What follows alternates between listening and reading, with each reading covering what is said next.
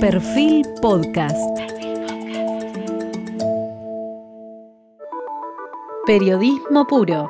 Jorge Fontevecchia en entrevista con el neurocientífico francés Stanislas Duen.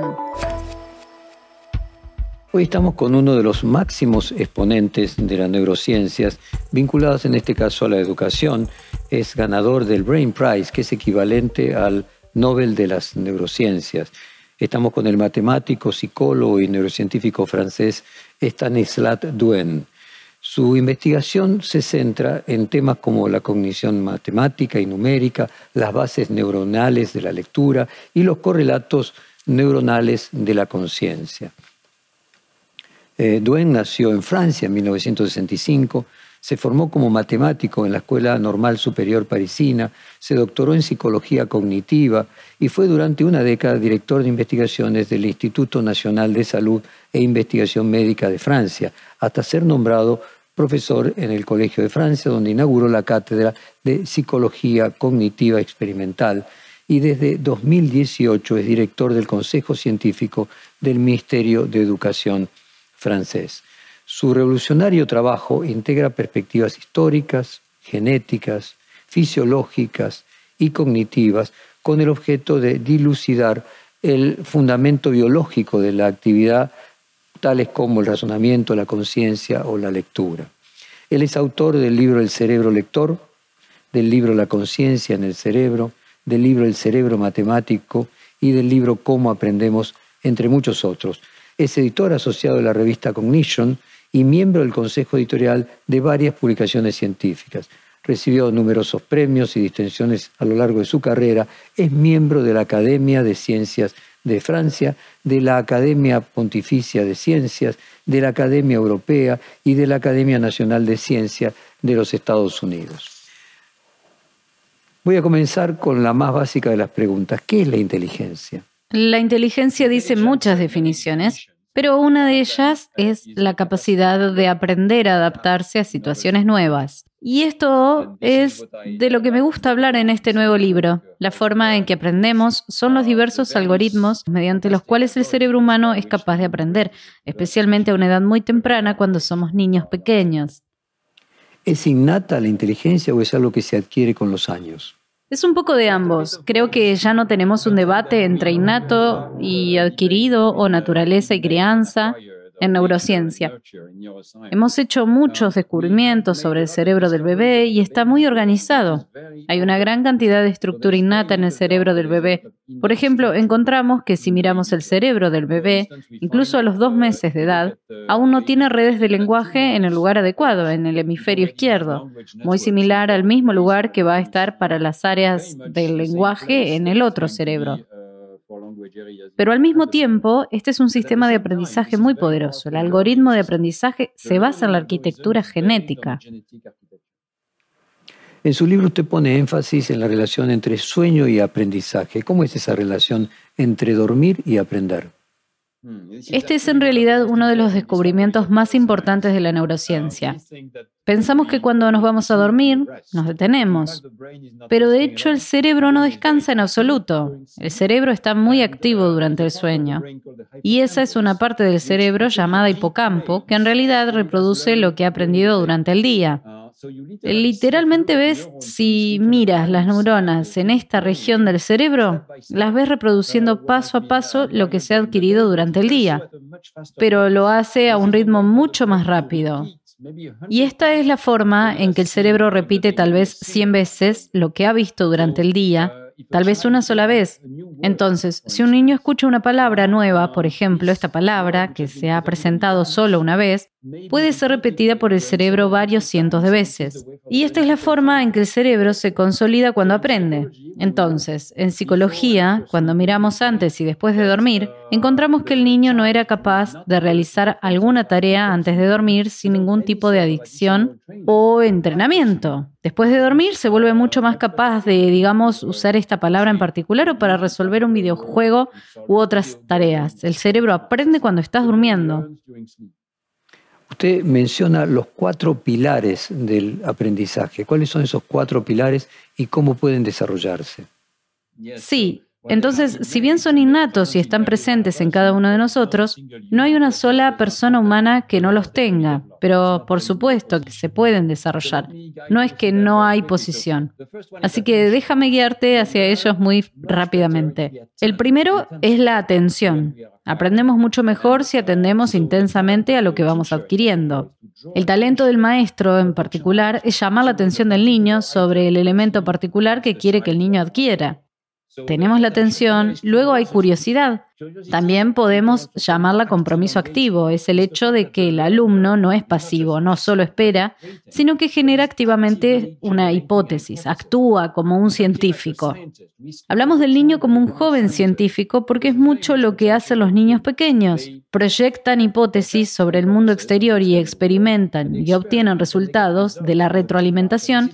Y este es mi tercer pilar, la retroalimentación que recibes. El error de acción que vemos del mundo externo. Así que piénsenlo cuando vean a un niño, por ejemplo, antes de la edad de un año, teniendo comida en su plato y tirando la comida, y ver eso enfurece a los padres. Pero de hecho es experimentación. El niño está experimentando con la gravedad. Es muy parecido a los experimentos de Galileo con la gravedad. El niño tiene que aprender y para aprender está haciendo experimentos y recibiendo retroalimentación del entorno. Entonces, hay atención, curiosidad, retroalimentación del error y el cuarto pilar es la consolidación. Acabamos de hablar brevemente sobre eso con el sueño, pero mm, es dos y así incluso durante el día no es suficiente aprender una sola vez o aprender dos veces. Necesita repetir el aprendizaje hasta que se consolide y se convierta completamente en automático. Lo que has aprendido se vuelve como una segunda naturaleza, algo completamente inconsciente. Este es el caso de la lectura, por ejemplo. No basta con aprender a descifrar las palabras letra por letra. Tienes que hacerlo extremadamente fluido, automático, inconsciente. Aprender de memoria, la repetición y la automatización, usted menciona que son indispensables. ¿Por qué, profesor? ¿Y encontró resistencias entre los docentes respecto a estos conceptos? Encuentro cierta resistencia por parte de los profesores, pero les digo que hay que convencerlos de la importancia del automatismo para liberar los recursos del cerebro. Lo que vemos a nivel del cerebro es que la primera vez que aprendes algo, usas las áreas frontales del cerebro, lo que llamamos este espacio de trabajo global de la corteza prefrontal. Y el sentimiento que va con eso es el sentimiento de un gran esfuerzo. Así que piensa la primera vez que aprendes a conducir un automóvil. Es muy difícil, tienes que concentrarte y sentir que nunca vas a poder hacerlo. Hay tanta información que viene de ambos lados pero después de la consolidación, después del entrenamiento, de repetición, tal vez 20 horas después, 20 días después, te vuelves muy fluido y se vuelve completamente automático.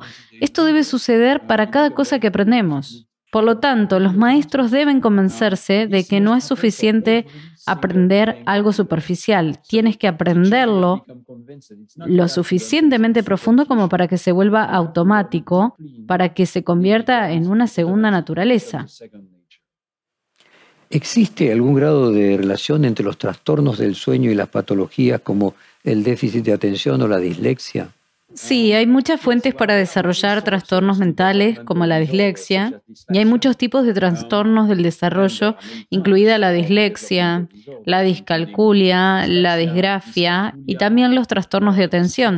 Pero ahora cuando llegamos a los trastornos de atención, sí, hay una relación interesante. Algunos niños con trastornos de atención en realidad no duermen bien y estamos descubriendo que hay una especie de epidemias de falta de sueño en los niños de hoy, no solo mentalmente en los niños, sino también en los adultos. Y debido a que el sueño es tan importante para el cerebro, incluso para el metabolismo básico del cuerpo, encontramos que los niños que no duermen tienen todo tipo de déficits y uno de ellos puede ser la hiperactividad. Estar inquietos, no son capaces de concentrarse tan bien como otros niños, ellos no aprenden tan bien y hay una gran cantidad de estudios en estos días que muestran que si vuelves atrás, que si el padre es capaz de ejercer autoridad, si el propio niño es capaz de convencerse de que tiene que acostarse más temprano, Hay un efecto positivo en las calificaciones escolares, hay un efecto positivo en la velocidad de aprendizaje, un efecto positivo en la atención e incluso hay un efecto positivo en la obesidad, por ejemplo, porque los desórdenes de comida, los trastornos alimentarios acompañan la falta de sueño en los niños pequeños. Así que esto es algo extremadamente fundamental. Necesitamos prestar atención a nuestro sueño y especialmente al sueño de nuestros pequeños. En su último libro usted abarca la temática también de la inteligencia artificial. ¿Cuál es su visión de lo que puede aportar la inteligencia artificial y de qué manera puede sacarse provecho desde las neurociencias y para el aprendizaje? Esta es una gran pregunta. Si observamos el progreso reciente en inteligencia artificial, es extremadamente impresionante y se debe en gran parte a la abstracción un poco de lo que hemos aprendido sobre el cerebro.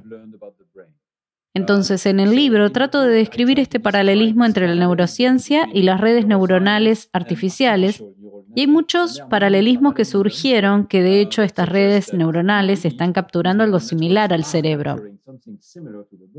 Pero también insisto mucho en las diferencias. Son diferencias enormes. Mi conclusión en el libro es que las redes neuronales artificiales actuales modelan principalmente la primera quinta parte de un segmento del procesamiento en el cerebro. La parte inicial, en la que vemos una imagen y reconoces que es la cara de alguien que conoces, está bien capturada por una red neuronal artificial. Pero cuando se trata del aprendizaje de idiomas, por ejemplo, las redes neuronales artificiales actuales no son lo suficientemente buenas.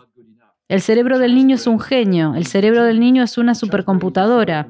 No podemos igualar en este momento con inteligencia artificial el poder de los cálculos que se realizan cada segundo, incluso por cerebro del bebé, el cerebro del recién nacido. Es una supercomputadora increíblemente poderosa. Y entonces mi conclusión en el libro también es que necesitamos alimentar esta computadora con estimulación. Es nuestra responsabilidad. Es como si tuvieras esta increíble máquina de aprendizaje, el bebé, y no quisieras dejarlo solo. Ya sabes, quieres alimentarlo con la estimulación adecuada. Quiero decir, en particular la estimulación por el lenguaje, existe una creciente evidencia de que los niños pequeños en estos días no están recibiendo suficiente lenguaje y que la información del lenguaje que reciben del entorno es crucial para desarrollar los circuitos del cerebro. Estamos encontrando que hay diferencias entre los niños en las decenas de millones de palabras que reciben, más o menos dependiendo de la comunidad y de, los padres. Y esto tiene un impacto directo en los circuitos del cerebro. Así que si hay una recomendación que les haría a los padres y es que estimulen la supercomputadora que tienen frente a ustedes, estimule el cerebro del bebé, no sea pasivo, no mire teléfono celular como lo hace la gente todo el tiempo en estos días, sino entable un diálogo, un diálogo inteligente con estos niños muy inteligentes.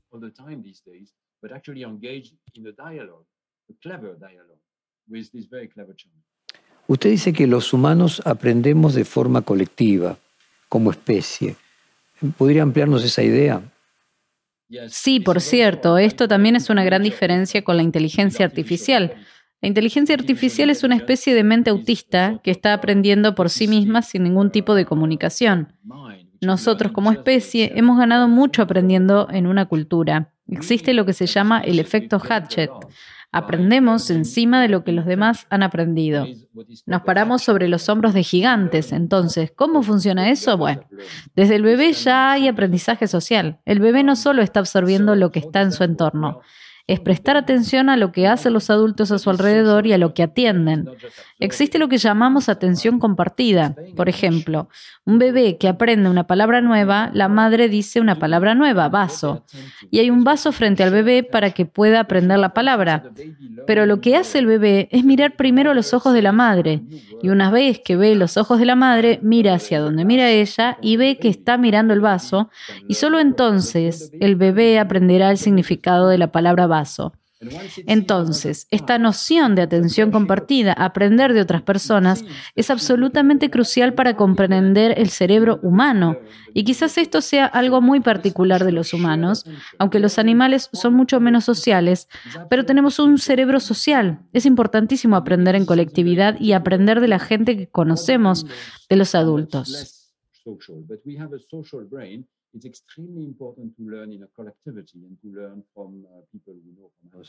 Se puede decir entonces, si aprendemos colectivamente, profesor, de que hay entonces sociedades inteligentes o países inteligentes. Mi mensaje es un mensaje de universalismo. Observamos el cerebro humano en Francia, en China, en Brasil. He hecho muchos experimentos en Brasil, por cierto, en Brasilia, con mis colegas en los hospitales Sierra de allí. Y nos encontramos con los mismos hallazgos. Es el mismo cerebro, es exactamente la misma organización. Lo que llegue a ser depende mucho de la educación. Y por eso es tan importante la educación. Y sí, algunos países tienen mejores sistemas educativos que otros. La súplica que hago en el libro es que ahora sabemos tanto sobre el aprendizaje que necesitamos aplicarlo para usarlo en nuestras escuelas. Sabemos mucho sobre cómo se debe enseñar a los niños, por ejemplo, a aprender a leer. Sé que en Brasil todavía es difícil aprender a leer. No debería ser. Sabemos exactamente cómo debe ocurrir el aprendizaje de la lectura, cómo debemos enseñar a los niños a leer. Es muy fácil y debería ser más fácil en idiomas como el portugués, donde el sistema de escritura es extremadamente transparente, es extremadamente regular. Entonces, los hallazgos de las neurociencias cognitivas, los hallazgos sobre el cerebro, tienen las aplicaciones exactas en la forma en que podemos desarrollar el potencial del cerebro humano. El potencial es muy similar en todo el mundo. Puedo darte otro ejemplo. Sabes que hay diferencias en el número de niños y niñas que se convierten en ingenieros. Hay más chicos en muchos países. Bueno, tenemos la evidencia de que no hay absolutamente ninguna diferencia al principio los bebés. No hay diferencias entre niños y niñas. La diferencia aparece durante la escolarización. Es un sesgo de la sociedad. Tenemos un sesgo social y es más o menos importante en diferentes países que las niñas no hagan trabajos de ingeniería, pero está mal. El potencial del cerebro es exactamente el mismo para niñas y niños.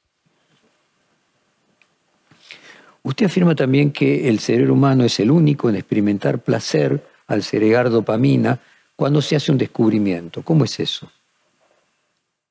No sé si somos los únicos, pero ciertamente somos particulares en el aspecto en este aspecto. Esto es parte de nuestro algoritmo de curiosidad. Primero necesito explicar un poco sobre la dopamina. El agua circulatoria del cerebro se excita con los diferentes placeres de la vida, ya sea comer o beber, cuando tiene sed o conseguir drogas o sexo. Es el circuito que se enciende para recompensar las decisiones que hemos tomado y que condujeron a estos resultados positivos. Pero en los humanos se dispara mucho cuando descubres algo nuevo, cuando sientes curiosidad por algo y tu curiosidad queda satisfecha. Recibes un shock de dopamina. Esta es probablemente una nueva evolución en el cerebro humano. No sabemos exactamente de cuándo data, pero significa que nuestra especie, como dije al principio, es como un científico. Realmente nos preocupamos por encontrar cosas nuevas en el mundo exterior y necesitamos mantener viva esa pequeña luz de curiosidad en los niños pequeños, porque puede desaparecer de varias maneras. Pero inicialmente todos los niños tienen este impulso. Quiero aprender, quiero saber más y es absolutamente crucial para el acto de aprender. El aprendizaje se vuelve mucho más poderoso y mucho, mucho, mucho más fácil a diferencia de cuando el niño no es curioso.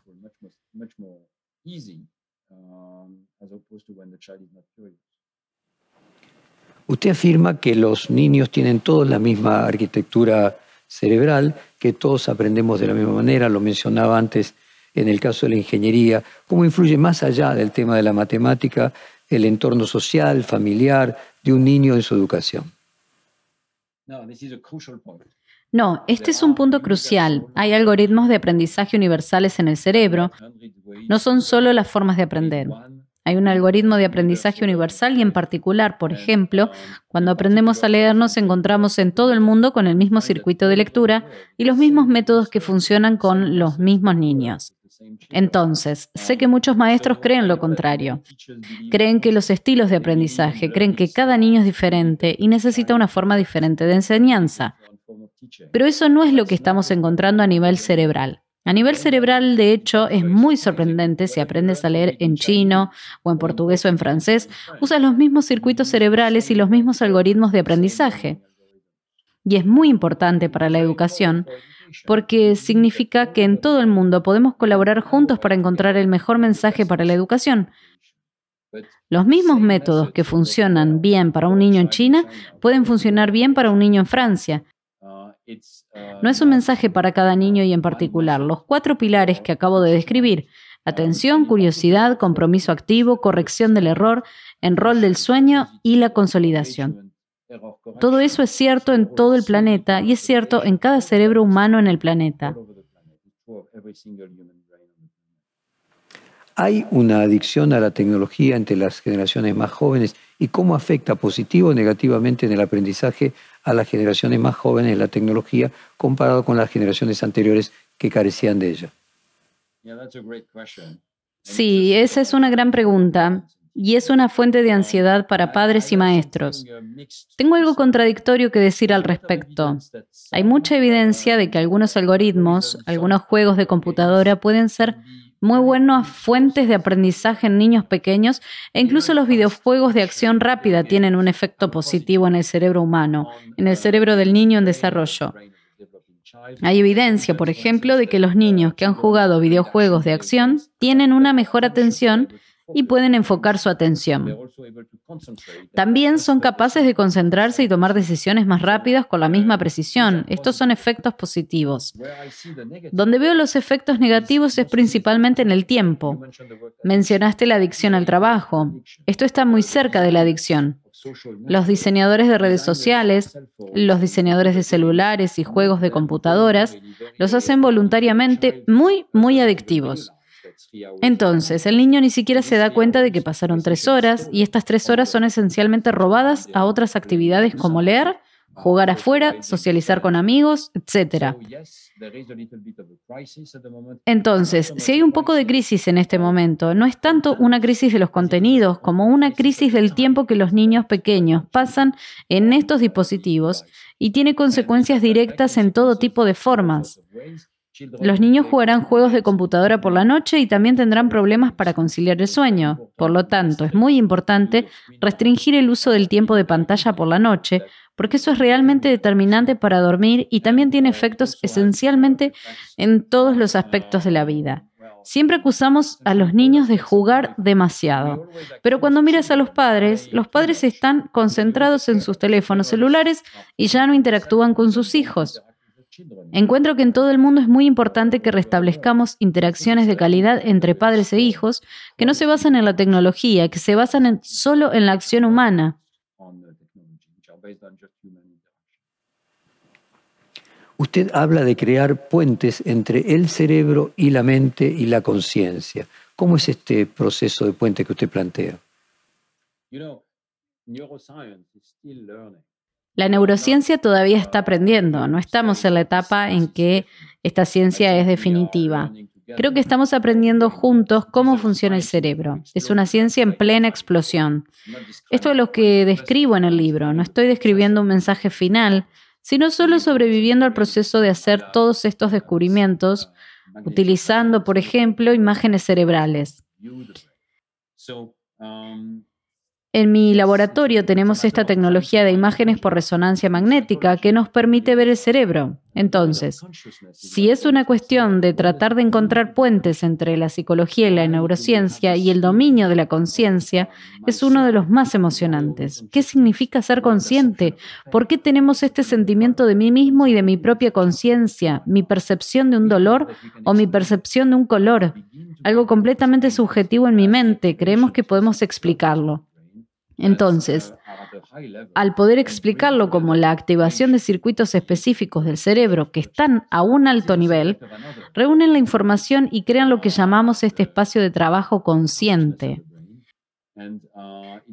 Este es un tema de otro de mis libros, La conciencia en el cerebro, y es un tema de tendencia, eh, pero lo uso también para ilustrar que la neurociencia no se detendrá ante las preguntas difíciles. La cuestión de la conciencia ya no es solo una cuestión filosófica, esta realmente es una pregunta de la neurociencia. ¿Qué tipo de arquitecturas en el cerebro humano permite la conciencia? También es una pregunta muy práctica, por ejemplo, cada día cientos de miles de personas se someten a anestesia. Todavía no sabemos cómo funciona la anestesia, pero la gente pierde el conocimiento y luego la recuperan. Tenemos que entender esto. Si queremos ayudar a las personas en la clínica, existen muchas otras condiciones para abordar el coma. Estados vegetativos, que dependen de nuestra capacidad de comprensión de la conciencia. El cerebro es lo que nos hizo diferentes de otras especies en muchas cosas, en la capacidad de razonar, en la capacidad de desarrollar lenguaje. ¿Por qué el cerebro humano es tan especial y diferente a las otras especies? Gracias, me gustaría tener la respuesta a esta pregunta.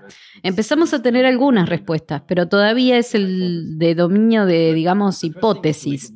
Pero lo primero es reconocer que sí, el cerebro humano es muy especial. Por supuesto, el cerebro humano proviene de la evolución, por lo que nos parecemos a nuestros primos, los primates, los chimpancés, etc. Pero al mismo tiempo, ha habido muchos experimentos de aprendizaje tratando de enseñar, por ejemplo, el lenguaje de los chimpancés y fue totalmente fallido. Los chimpancés han sido criados en familias y son completamente incapaces de adquirir ni siquiera los rudimentos de una oración. Pueden aprender algunas palabras, pero no aprenden a juntarlas en una sintaxis, en una oración. Creo que hay algo completamente único en los humanos ahí y empezamos a tener alguna evidencia. No es solo el lenguaje, sino también en las matemáticas o en la música. Tenemos habilidad sintáctica, juntamos símbolos para formar oraciones. Pueden ser frases musicales, oraciones matemáticas, oraciones que usamos para comunicarnos entre nosotros. Estas parecen ser capacidades que solo tiene el cerebro humano y crea la capacidad de ser ciencia. No habría ciencia alguna si no existiera esta capacidad de juntar información dentro de una expresión, una fórmula científica. Parece que incluso nosotros mismos, más cercanos, los chimpancés, nuestros monos macacos, no tienen ninguna capacidad de sabiduría, no son capaces de comprender la estructura del conocimiento de la misma manera que los humanos lo desarrollan. Usted desarrolló la idea del reciclaje. ¿Podría explicarnos a qué se refiere usted cuando habla de reciclaje cerebral? Por supuesto, en realidad hablo de reciclaje neuronal o reutilización neuronal, como dije al comienzo de esta entrevista y de hecho en el libro. Hay mucha arquitectura en el cerebro del bebé y esta arquitectura viene en gran parte de nuestra evolución. Tenemos una arquitectura cerebral que es parcialmente similar a la de otros primates. Sin embargo, podemos aprender cosas completamente nuevas. Aprendemos a leer, aprendemos a calcular, aprendemos a hacer música. Estas son habilidades novedosas que no se esperan y ahora somos esencialmente audiencias culturales. La capacidad de leer, por ejemplo, es extremadamente novedosa. Hace solo unos pocos miles de años, muy pocos humanos sabían leer. Así que es un invento reciente. Así que no había tiempo para la evolución genética. Entonces lo que sucede, en cambio, es un reciclaje neuronal. Tenemos circuitos del cerebro que evolucionaron para otro propósito y se usan para esta nueva función, que es, en este caso, leer. Estudiamos mucho esto. Hago muchos experimentos de imágenes cerebrales de lectura. Hemos estado mirando este circuito en la parte posterior del cerebro, en la corteza temporal occipital. Hay circuitos que te permiten reconocer objetos, rostros y te permiten nombrar estos objetos y estas caras. Este es un lugar donde ese circuito vincula la visión con el lenguaje. Todo lo que tienes que hacer es reorientar el circuito para decir, ahora voy a reconocer las formas de las letras en lugar de reconocer un vaso. Esto es lo que yo llamo reciclar, la reorientación de un viejo circuito para un nuevo propósito y un nuevo propósito es típicamente otra función que podemos adquirir solo porque ya hay un circuito en el cerebro que casi hace el trabajo. Está lo suficientemente cerca. Tenemos que ajustarlo un poco como para que pueda adquirir otras funciones. En una entrevista que usted realizó en el año 2019 para la Universidad de México, menciona un experimento realizado por un colega suyo del MIT para realizar un estudio matemático con simios que usted le pidió y a partir de allí descubrieron que existen neuronas de números y que tenían exactamente las propiedades que habían predicho en los modelos. En ese sentido, pareciera que la intuición es una herramienta del cerebro. ¿Cómo se relaciona la intuición con la inteligencia y con los descubrimientos? Sabes, estas son preguntas maravillosas. Existe este hallazgo extraordinario que conocemos sobre el número. Todos sabemos a una edad temprana cuánto es 2, cuánto es 3, cuánto es 5 y así sucesivamente. Se ha descubierto que incluso los monos tienen esta capacidad que llamamos sentido numérico y que se relaciona con las neuronas de sus cerebros. En realidad, la mayoría de ellos están en los circuitos incorporados o dentro de la corteza prefrontal que están sintonizados con números particulares. Entonces, encuentras para ti mismo que prefieres el número 2 y disparamos solo cuando hay dos objetos en el mundo externo que podrían ser dos dedos, dos vasos, dos objetos de cualquier tipo, dos sonidos. Pero luego, si hay tres de lo que sea, estas neuronas no se dispararán, pero otras sí lo hará. Y estas son una población completa de neuronas que se preocupan por números particulares. Ahora, lo realmente extraordinario es que estos circuitos existen en el mono, también existen en el humano. Pero lo humano, no nos detenemos en reorganizar dos o tres. Llegamos hasta 10 o 20 y tenemos una sintaxis. Tenemos la capacidad de usar símbolos como los dígitos, 5, 2, etc., y combinarlos para hacer matemáticas. Así que este es un muy buen mm, ejemplo de reciclaje. Empezamos con un circuito que ya está ahí desde la evolución en el mono, pero los humanos lo reciclamos para hacer matemáticas de alto nivel. Y solo para terminar este capítulo, hemos hecho estos experimentos recientemente donde Tomamos algunos matemáticos brillantes, matemáticos profesionales, los pusimos en el escáner y les hicimos preguntas de una naturaleza muy abstracta.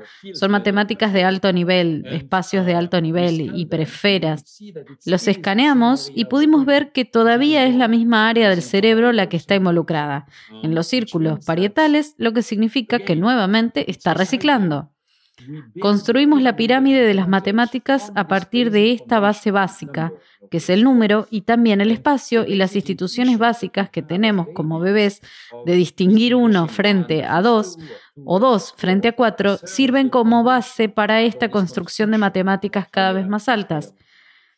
Significa también que cuando los niños son pequeños debemos permitir que tengan que usar su intuición para que el Señor bajo cuente con los dedos, por ejemplo, y a partir de esta base progresivamente construirán sus abstracciones. ¿Qué sucede en el cerebro cuando éste es estimulado con una imagen inconsciente? ¿Sigue procesando información de manera inconsciente? Sí, en mi laboratorio hacemos muchos de estos experimentos. Mostramos una imagen en la pantalla del televisor o en la pantalla de una computadora de manera que sea extremadamente breve y aunque está ahí, la gente no lo ve. Esto tiene un nombre, se llama imágenes subliminales. Hay mucha mitología alrededor de eso. Existía la idea de que podía usarse para publicidad, esto ya no es muy serio, pero en el laboratorio podemos usar esta herramienta para presentar imágenes que son invisibles, inconscientes, y luego usamos nuestras herramientas de imágenes cerebrales para preguntarnos hasta dónde llegan en el cerebro. ¿Van todo el camino hasta la corteza prefrontal y así sucesivamente. Y entonces, esta es una de las herramientas que tenemos para investigar la conciencia y descubrimos que muchos de los circuitos básicos del cerebro pueden activarse sin ser conscientes. Por supuesto, no eres consciente de ello por definición, porque no eres consciente de que no estás consciente. Pero, por ejemplo, si muestro tu palabra demasiado rápido para verla, Aún así, tu corteza visual se activa, tu corteza verbal se activa. Entonces, el significado de la palabra.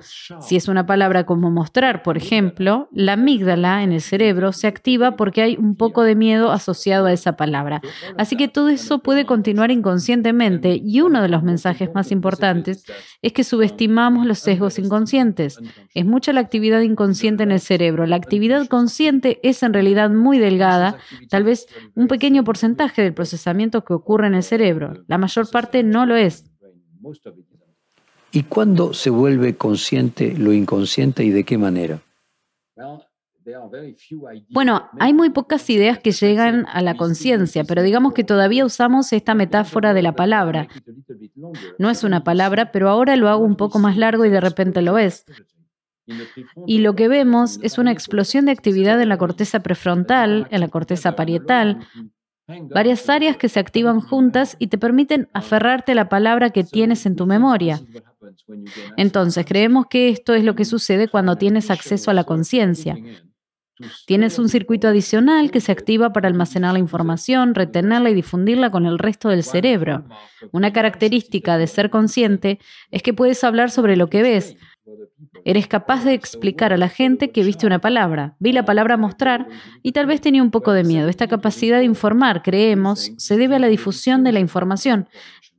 La conciencia se relaciona con la difusión de la transmisión de información en el cerebro. La conciencia es un fenómeno subjetivo.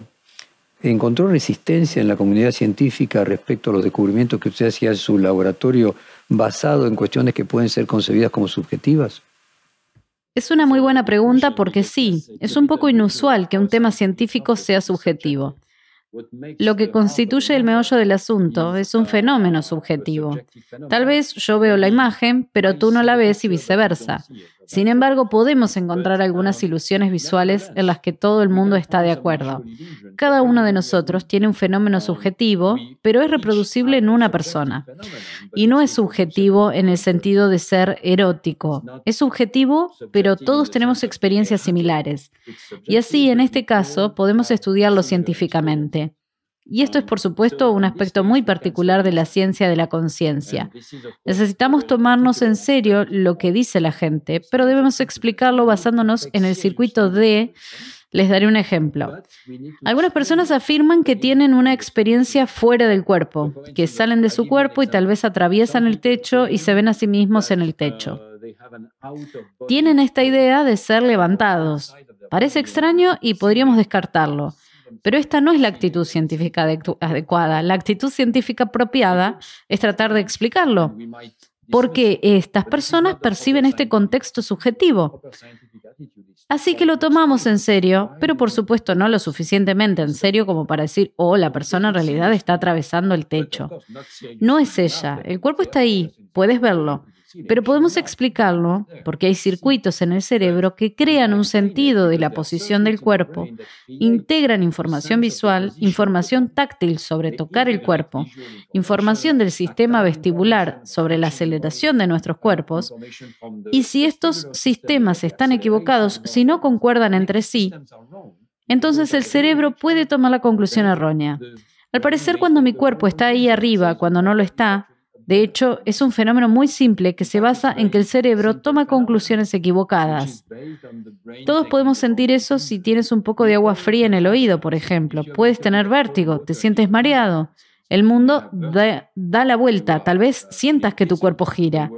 Esta no es una de las ilusiones fuera del cuerpo, no es muy diferente. Entonces, todos estos fenómenos que parecen subjetivos requieren tal explicación y cada vez más en neurociencia empezamos a tener muy buenas explicaciones para este fenómeno.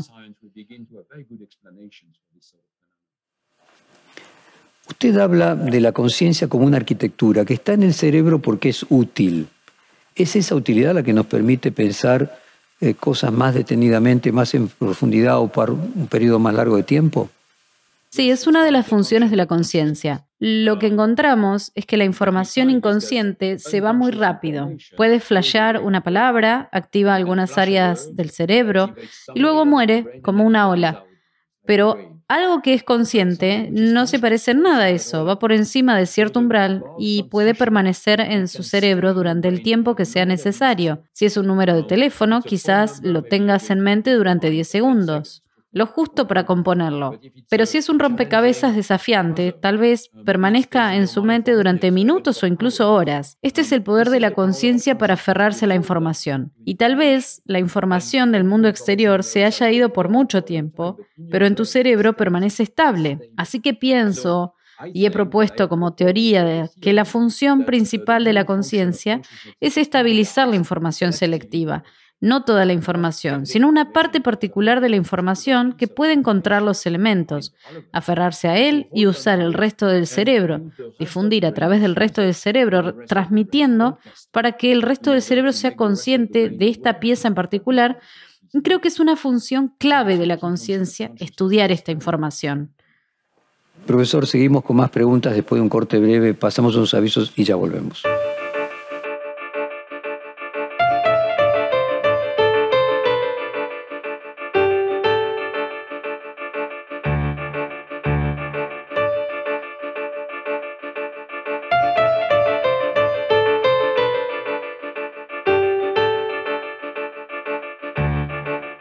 Continuamos con el reportaje al profesor Stanislas Duen, el equivalente a lo que sería el Premio Nobel de las Neurociencias. Usted menciona que las neuronas repiten durante la noche lo que pasó a lo largo del día o los días anteriores.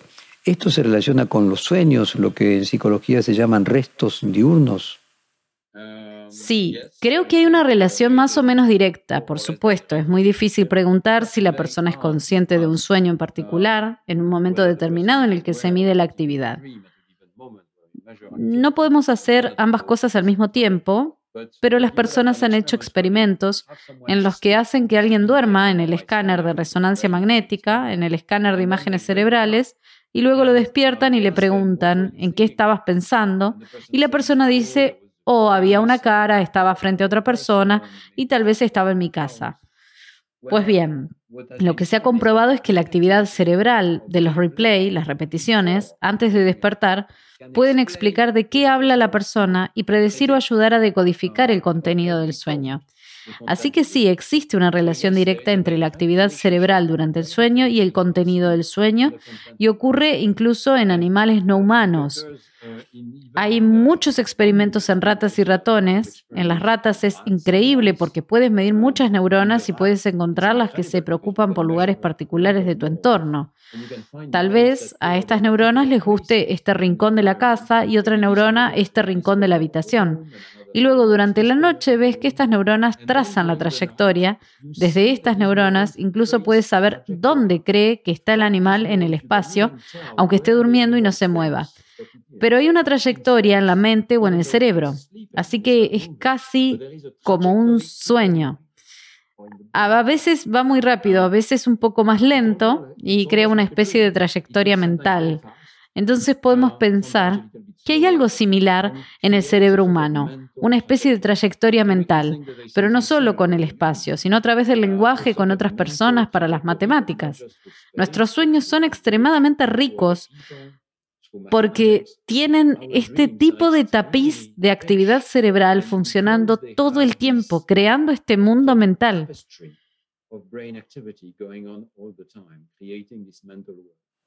Uno de los cuatro pilares que usted mencionó es la curiosidad, el segundo que usted mencionó que nos permite obtener información.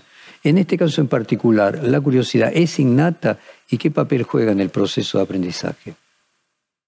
La curiosidad es totalmente innata, sí, es parte del algoritmo de aprendizaje. De hecho, también está presente en muchos animales no humanos, no en la misma medida, pero sí existen animales que exploran espontáneamente o jugarán entre ellos. Esto es similar a lo que sucede en los humanos. De hecho, a veces en los humanos hay una disminución de la curiosidad, en particular una disminución de la curiosidad con la escolarización, y puede haber varios factores que puedan explicarlo. La curiosidad comienza en todos los niños, pero la curiosidad es esencialmente atención por algo que pueden aprender. Esta es casi una definición biológica de la curiosidad.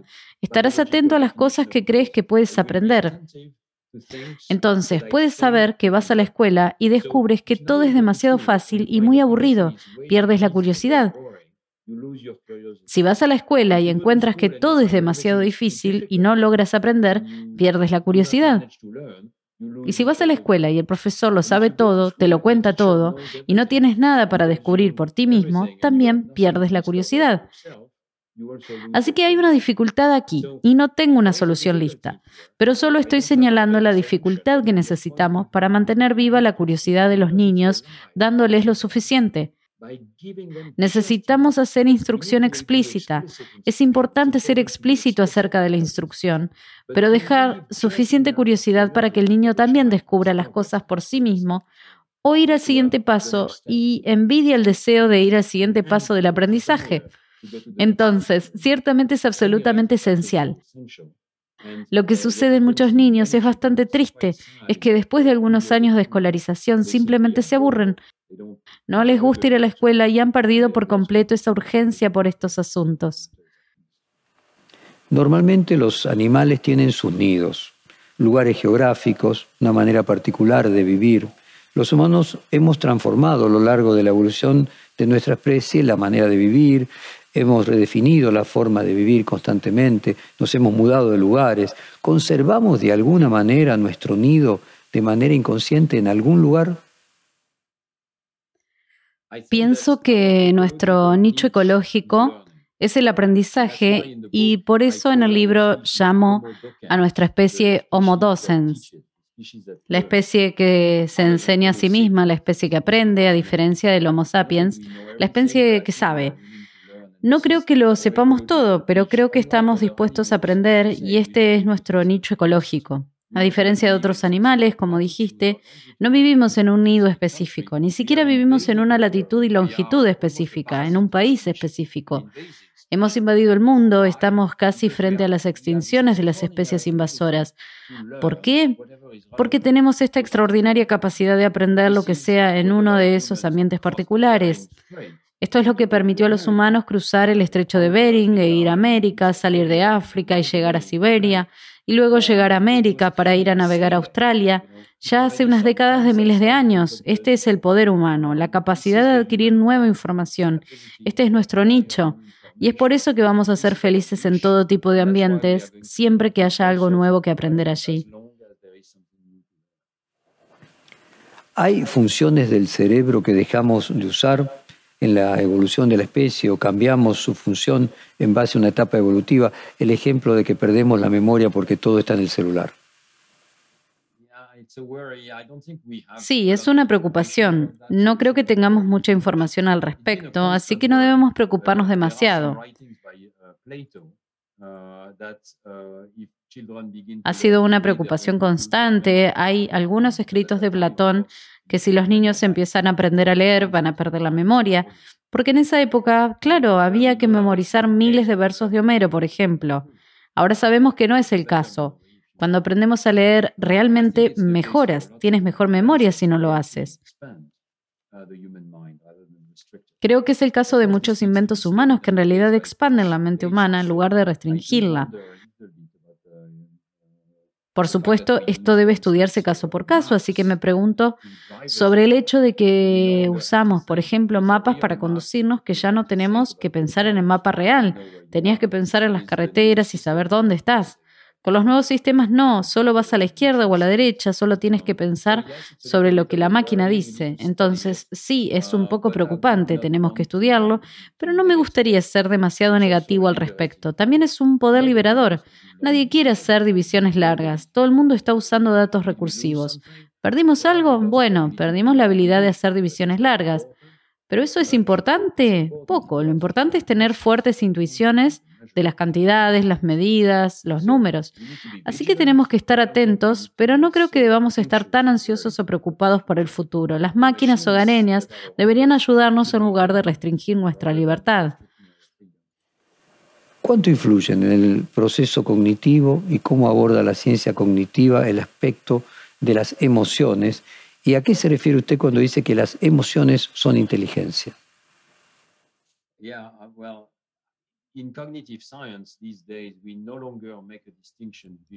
En la ciencia cognitiva en estos días ya no hacemos una distinción entre cognición y emoción. Las emociones son computación, las emociones son cálculos bastante específicos en circuitos particulares. A menudo circuitos antiguos que heredamos de millones de años de evolución o más, pero tienen un cierto objetivo computacional.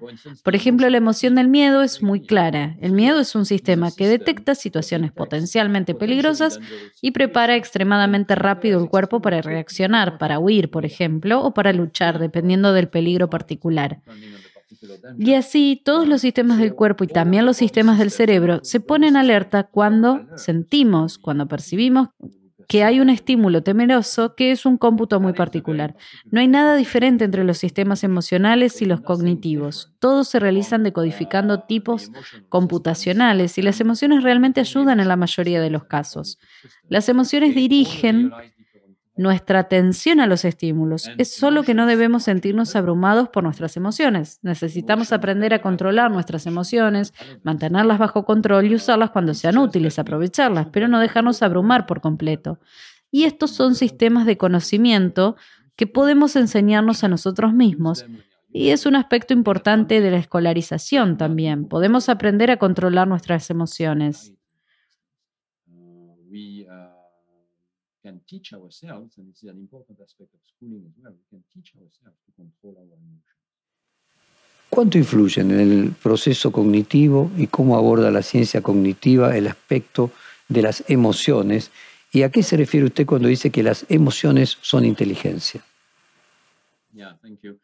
Sí, gracias. Hace cuatro años me convertí en el primer presidente del Consejo Científico para la Educación en Francia y reunió a otros 25 científicos para ayudar al Ministerio a tomar mejores decisiones que se fundan en la ciencia existente. Y creo que ha sido muy positivo.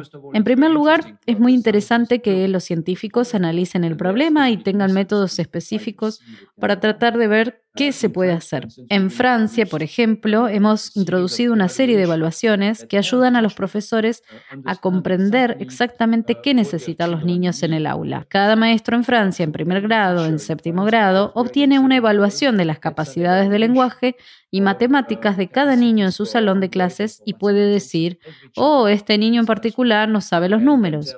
Este niño en particular tiene problemas para leer consonantes y podemos ayudarlo con eso. Así que creo que los científicos miran este problema. Es extremadamente importante. La educación no es solo un arte. Por supuesto, la capacidad del maestro es extremadamente importante, pero necesitamos empoderar al docente con ideas sobre algoritmo de, aprendizaje, sobre cómo funciona el sistema, cómo el cerebro funciona. Y los docentes lo aman cuando se dan cuenta.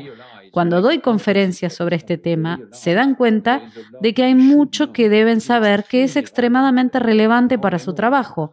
cómo funciona la memoria, el orden del sueño.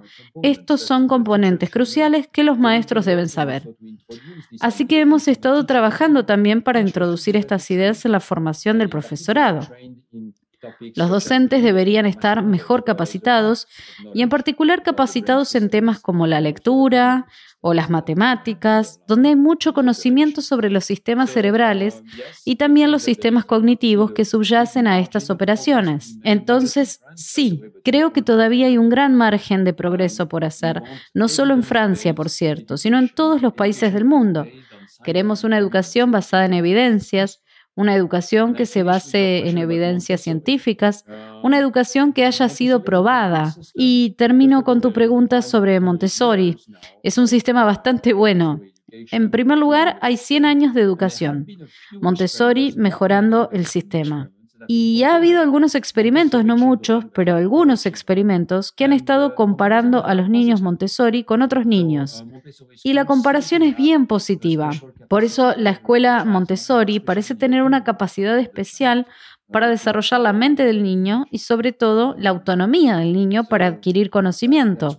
Es un sistema entre muchos otros. Lo que creo que realmente debemos hacer es considerar los cuatro pilares de la educación, la forma en que funcionan los sistemas de memoria en el cerebro y hay muchos sistemas que son compatibles. No es restringir la libertad del maestro, así que no es solo Montessori. Hay muchos sistemas disponibles que esperamos tengan en cuenta estas dimensiones. Cuando las tengamos en cuenta, el aprendizaje ocurrirá mucho más rápido. Los niños son más felices porque tienen más confianza en su aprendizaje, saben que están aprendiendo. No es suficiente decir, oh, tus calificaciones son fantásticas. Saben que a veces mentimos. Entonces, al consolidar su aprendizaje, los ayudamos a aumentar la confianza en sí mismos. Y esta es una capacidad fundamental también para el futuro de un mundo que se está complicando mucho. Última pregunta, profesor. Usted en el año 2019 estuvo en la Argentina. ¿Qué nivel educativo se encontró y cómo puede juzgar el sistema educativo argentino? Hmm. No puedo decir que conozco el sistema lo suficientemente bien como para emitir juicios aquí. Lo sé por comparaciones internacionales. Desafortunadamente, en la OCDE, la Organización para la Cooperación y el Desarrollo Económico, generalmente colocan a América Latina en bastante dificultad. Pero también es cierto en el caso de Francia, tenemos muchas dificultades en estas evaluaciones internacionales. Creo que ya es hora de que nuestros países se reúnan y hagan más experimentos para comprobar qué funciona y qué no. Profesor Stanislas Duen, muchísimas gracias por esta hora de conversación. La disfrutamos mucho. Tenga usted muy buenas noches allí en París. Thank you for your great questions. Thank you very much. Perfil Podcast.